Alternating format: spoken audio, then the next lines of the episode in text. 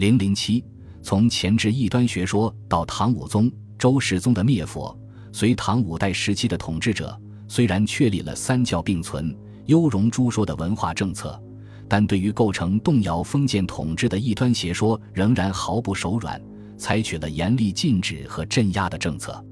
尤其是这一时期，随着佛教势力的膨胀及其与封建统治之间尖锐的矛盾冲突。终于爆发了自北魏太武帝和北周武帝之后的另外两次大规模的灭佛行动。唐武宗和周世宗的灭佛，史称“三武一宗灭佛”，这在中国文化史上是两件大事。隋王朝统一中国以后，即着手清理威胁封建统治的异端邪说。开皇十三年，隋文帝明令私家不得因为侯土谶。炀帝即位以后，更是发誓四出。搜天下书籍与谶纬相涉者，皆焚之，为利所纠者致死。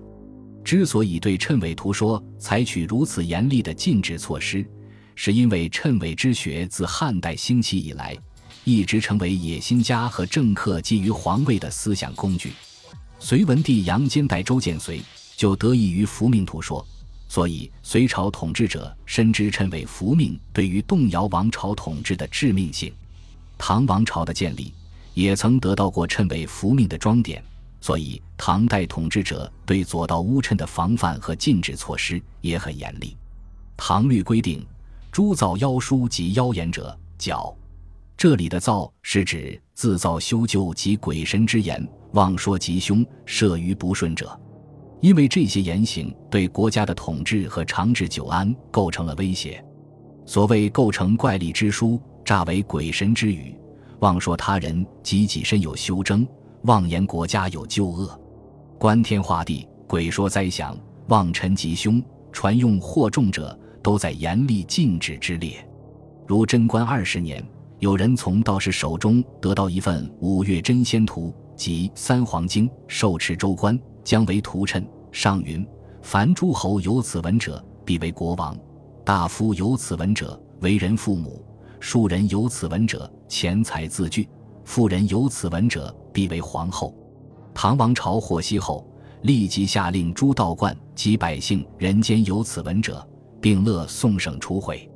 唐王朝还多次下令禁断土伪，如唐代宗大历二年下诏指责谶纬不精，度身于一众，盖有国之禁，非私家所宜藏。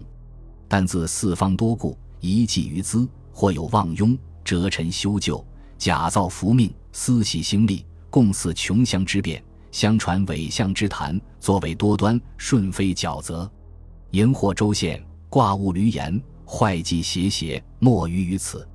所以，从去左道之乱政的目的出发，其玄象气局、天文图书、七要历、太乙雷公式等私家不合者有。今后天下诸州府。切宜禁断。政策虽然严厉，但这些异端邪说仍以公开的或秘密的形式在民间流传。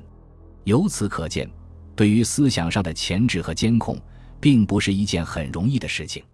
尽管如此，隋唐王朝对于流传了几百年，甚至一度还居于官学统治地位的谶纬神学，宣布为异端邪说而加以禁断，在文化史上还是具有重大意义的。对于佛。道二教中的某些思想，统治者只要认为不利巩固封建统治，也会视为异端而加以禁断。如道教《化胡经》在历史上多次引起佛道二教之间的激烈对抗，而不利于佛道二教共左王化的政治功效。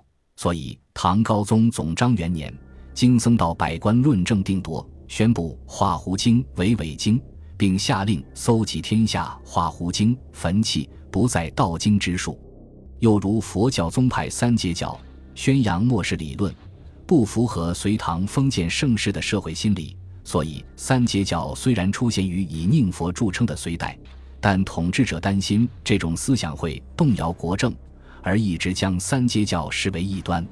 隋文帝、武则天、唐玄宗曾一再下令将其禁断，因此三阶教在当时社会上的影响不大。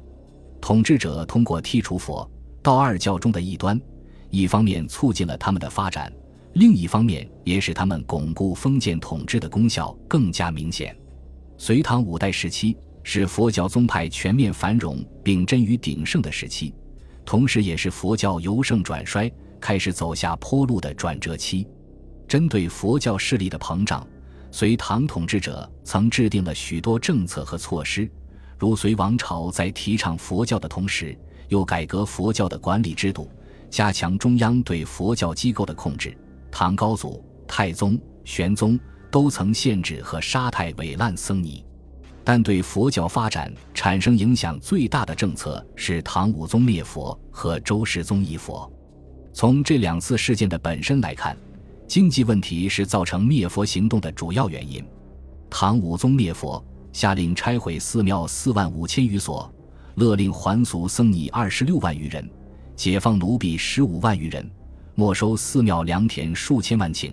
周世宗一佛措施有勒令僧尼还俗和限制剃度出家、拆毁佛寺，并以铜佛像铸钱等。